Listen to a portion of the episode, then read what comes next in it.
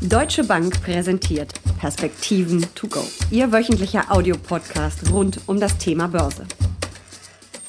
Auf die Party folgte die Katerstimmung. Nach einer fulminanten Erholung schalteten die Börsen nun wieder in den Rückwärtsgang.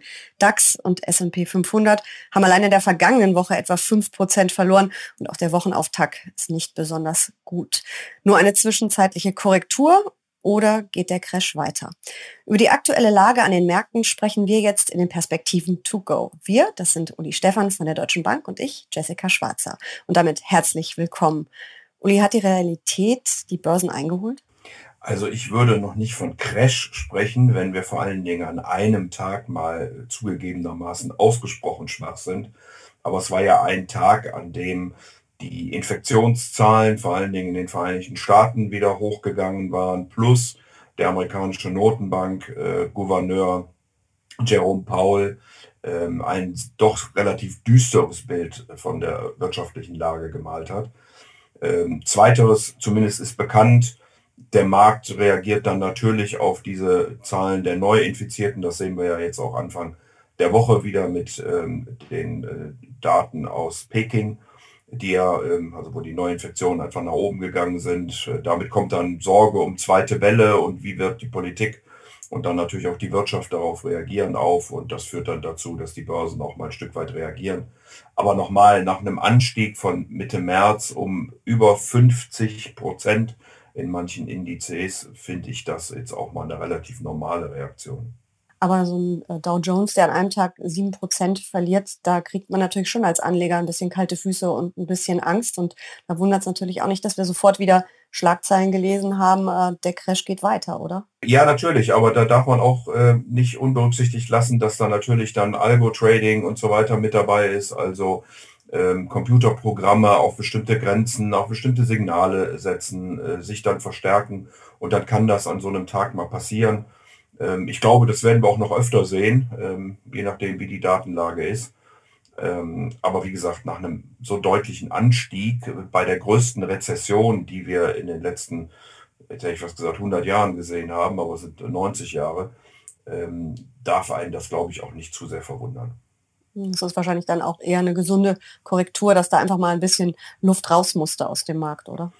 Ja, und es ist ja noch nicht alles gut. Also äh, wir kämpfen nach wie vor mit dieser Pandemie, wir öffnen langsam und vorsichtig, wir sehen eben oder werden ermahnt durch diese ansteigenden Infektionszahlen, äh, dass es noch nicht vorbei ist, dass wir weiterhin vorsichtig sein müssen.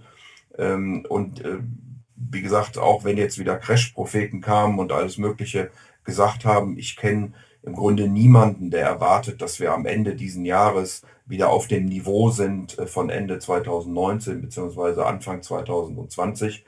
Ähm, von daher wird die Erholung natürlich länger brauchen. Das Loch, was wir jetzt gerissen haben, ist einfach zu groß, um es in ganz kurzer Zeit wieder stopfen zu können. Nichtsdestotrotz äh, dürften wir den Tiefpunkt mittlerweile überschritten haben. Hm. Dieses Loch, was wir stopfen müssen, ähm, hat die OECD ja diese Woche, vergangene Woche noch mal ein bisschen konkreter definiert. Äh, die gehen davon aus, dass alleine die Wirtschaft in der Eurozone 2020 zwischen 9,1 und 11,5 Prozent schrumpfen wird. Also die, nicht die Eurozone, sondern die Wirtschaft der Eurozone. Und ähm, dass auch im nächsten Jahr ähm, das Wachstum zwar 3,5 bis 6,5 Prozent ähm, betragen könnte, sollte, aber das heißt ja auch eben wirklich nicht, dass wir dann wieder auf dem alten Niveau sind.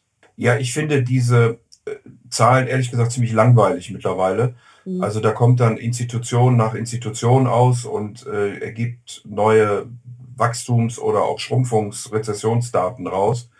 Ähm, da frage ich mich manchmal, was dann wirklich der Mehrwert äh, davon ist.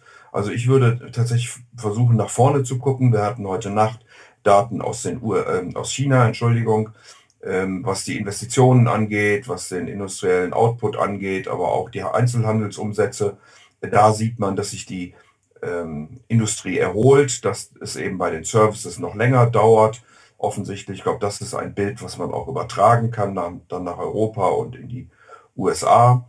Ähm, wahrscheinlich äh, werden die Chinesen sogar im zweiten Quartal schon wieder zu einem kleinen Wachstum zurückkommen können. Das war ursprünglich erst im dritten Quartal erwartet. Äh, mal sehen, wie es ausgeht. Da haben wir sicherlich auch noch nicht alle Daten, aber ähm, da ist doch die Erholung unterwegs. Wir sehen, dass die Stimmungsindikatoren bei den Konsumenten in den Vereinigten Staaten mittlerweile auch wieder gedreht haben. Wir sehen, äh, dass die Autoabsätze sich stabilisieren, in China sogar wieder zunehmen. Äh, wir sehen, dass Stahl, Kupfer, Eisenerz mehr nachgefragt wird. Also daran würde ich dann eher festmachen, dass wir sozusagen äh, zumindest den Tiefpunkt überschritten haben. Und das finde ich auch für die Börse weit wichtiger als die nächste Institution, die mir nochmal sagt, dass es im März und April schlecht gelaufen ist. Das wissen wir. Wir wissen auch, dass es ein wirklich schlimmes zweites Quartal werden wird mit äh, Wachstumszahlen, wie wir sie äh, noch nie gesehen haben, wahrscheinlich also negativen Wachstumszahlen. Ähm, und insofern finde ich es viel spannender, auf die potenziellen Entwicklungen in den nächsten Quartalen zu gucken, als mich noch weiter daran zu ergötzen, wie schlimm es in der Vergangenheit mhm. gewesen ist. Aber trotzdem, wenn ich mir die aktuelle Lage angucke und dann sehe, ein DAX ist in der vergangenen Woche fast bis auf sieben Prozent an sein Allzeithoch von äh, Anfang Februar herangerückt. Die US-Technologiebörse ähm, Nasdaq hat mehrere Allzeithochs vergangene Woche, bevor eben dann diese äh, schlechten Nachrichten kamen, markiert. Ähm, war das dann nicht trotzdem ein bisschen zu viel des Guten? Ja, habe ich ja gesagt. Also 50 Prozent mhm. in äh, so kurzer Zeit ist natürlich mal ein Wort. Du sprichst äh, sehr interessantes Phänomen an mit Nasdaq und DAX. Der DAX ist ja ein ausgesprochen zyklischer Index. Also ähm, da sind Werte drin, die sehr konjunkturabhängig sind. Äh, man könnte auch sagen, viel alte Industrie. Der Nasdaq ist dann überwiegend die Technologie. Und was wir ja in der Vergangenheit gesehen haben, also in diesen äh, Monaten seit Mitte März, ist, dass zunächst mal die Technik und die ähm, defensiven Aktien die Märkte gezogen haben. Im Mai äh, hat dann und Anfang Juni hat dann so etwas auch ähm, die, die konjunkturabhängigen Zykliker die Regie übernommen. Damit hat es eben auch den DAX nach oben gezogen. Ähm, und das sind natürlich dann auch besonders die Unternehmen, die jetzt wieder leiden, wenn wir über eine äh, möglicherweise zweite Welle und die Konsequenzen daraus sprechen. Also die Frage ist wirklich, äh, werden wir es schaffen, hier so eine Rotation hinzubekommen ähm, aus den ähm, ja, Unternehmen mit sehr guten Bilanzen, aus den Technikunternehmen. Äh, in den USA haben beispielsweise nur zehn Unternehmen im Wesentlichen in S&P 500 gezogen. Äh, werden wir diese Rotation hinkriegen mit mehr Zuversicht ähm, und dann auch besseren ökonomischen Daten bei den äh, zyklischen konjunkturabhängigen Werten? Das ist, glaube ich, im Moment die Diskussion an, den, an der Börse und führt eben zu diesen immensen Volatilitäten. Hm. Wo würdest du ähm, einsteigen im Augenblick? Eher die Technologiekonzerne oder eher die Zykliker? Na, wir haben ja schon an verschiedener Stelle darüber gesprochen, was denn die Profiteure äh, dieser mhm. Krise sind und ähm, die sind dann meist eben relativ teuer. Dazu gehört auch die Technik. Nichtsdestotrotz wird die Technik ja weiter ähm, daran profitieren. Also all das, was man unter dem relativ abstrakten Wort Digitalisierung äh, diskutiert, künstliche Intelligenz, Cloud Computing, 3D-Druck und so weiter und so fort, Internet of Things, wird ja weitergehen. Äh, wir werden wahrscheinlich einen schnelleren 5G-Ausbau jetzt sehen, womit dann nochmal die Infrastruktur für viele äh, technologische Lösungen geschaffen wird. Also insofern würde ich in jedem Falle bei der Technik bleiben.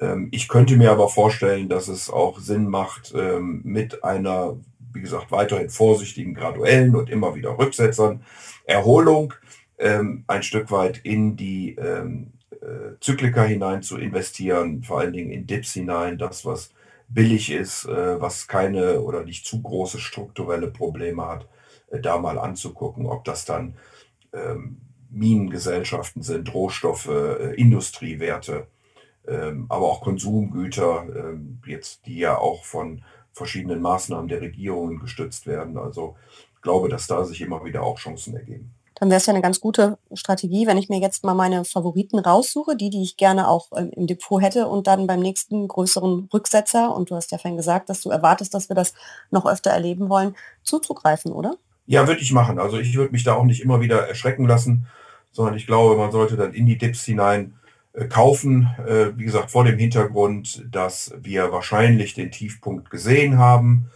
ähm, dass wir immer wieder solche Brandherde sehen, wo ähm, ja an bestimmten Stellen der Virus ausbricht äh, und uns daran erinnert, dass er eben noch nicht beherrscht ist, dass wir immer noch kein Medikament und keine Impfung haben. Ähm, aber wir, wir lernen ja jeden Tag dazu und ich hoffe, dass wir ähm, ähm, keine solche zweite Welle kriegen oder zumindest nicht in der Weise, die wieder mit einem kompletten Shutdown äh, der Wirtschaft verbunden ist. Äh, und deswegen hätte ich also tatsächlich den Mut, in solche Dips dann hineinzukaufen. Mhm. Ähm, wir haben ja schon öfter gesprochen, dass es so viele ähm, Konjunktur- und Rettungs- und äh, Notfallprogramme gibt von Regierungen, von Notenbanken. Nun hatte Jerome Paul letzte Woche ja auch gesagt, dass die Zinsen mindestens noch zwei Jahre lang bei Null bleiben. Von der EZB müssen wir, glaube ich, auch nicht wirklich Zinserhöhungen erwarten. Stützt das die Aktienmärkte zusätzlich langfristig? Also Stichwort Anlagenotstand? Ja, natürlich. Also die Zinsen bleiben niedrig und das Geld will ja irgendwo hin und es fließt dann eben auch durchaus in Anlagewerte hinein. Ähm, insofern ist sicherlich die Geldpolitik ein, ein entscheidender Treiber. Äh, das kann man beklagen oder gut finden. Also der Kapitalmarkt äh, jubelt natürlich immer, wenn die Notenbanken hier äh, noch mehr Geld auf den Tisch legen. Ähm, es wird aber noch einige Zeit so bleiben. Das haben, glaube ich, die großen Notenbanken rund um den Planeten klar gemacht. Also insofern, äh, wie gesagt, kann man das äh, vielleicht volkswirtschaftlich oder langfristig strukturell bedauern. Äh, man kann es aber eben auch an der Börse durchaus ausnutzen, wenn man äh, dann auf geschickt auf eben die Gewinner, die an diesen Entwicklungen profitieren, setzt. Hm. Wenn ich jetzt ein bisschen unsicher bin, ähm, ob es nicht vielleicht doch noch mal einen stärkeren, einen wirklich starken Rücksetzer gibt und ein bisschen Angst um mein Geld habe, um mein Depot, ähm, würdest du im Augenblick dazu raten, stärker als bisher abzusichern oder vielleicht sogar Gold als Versicherung gegen schlechte Zeiten zu kaufen? Ja, das kann man sicherlich tun. Ähm, ein Stück weit Gold im Portfolio halten äh, als Versicherung gegen ähm, Eventualitäten. Ich würde das nicht machen äh, vor dem Hintergrund, dass ich da eine riesige Performance äh, für die Zukunft erwarte. Aber als Absicherung ist das sicherlich nicht schlecht zu diversifizieren, auch durchaus ein Stück in Immobilien hinein, wenn die Erholung tatsächlich so kommt, wie vorhin von mir beschrieben, dann dürften also Wohnimmobilien, aber auch Büroimmobilien sicherlich auch wieder eine Chance haben im zweiten Halbjahr.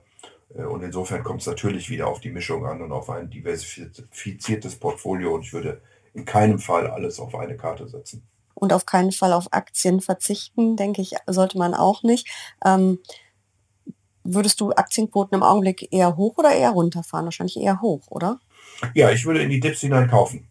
Mhm. Ähm, das finde ich also eine gute Strategie. Man muss nicht sofort sein gesamtes Geld äh, investieren, aber sollte das äh, Zug um Zug tun ähm, und wie gesagt dann immer Chancen nutzen, wenn sie sich bieten und in der letzten Woche und vielleicht auch diese Woche scheinen sie sich zu ergeben und dann würde ich durchaus zugreifen.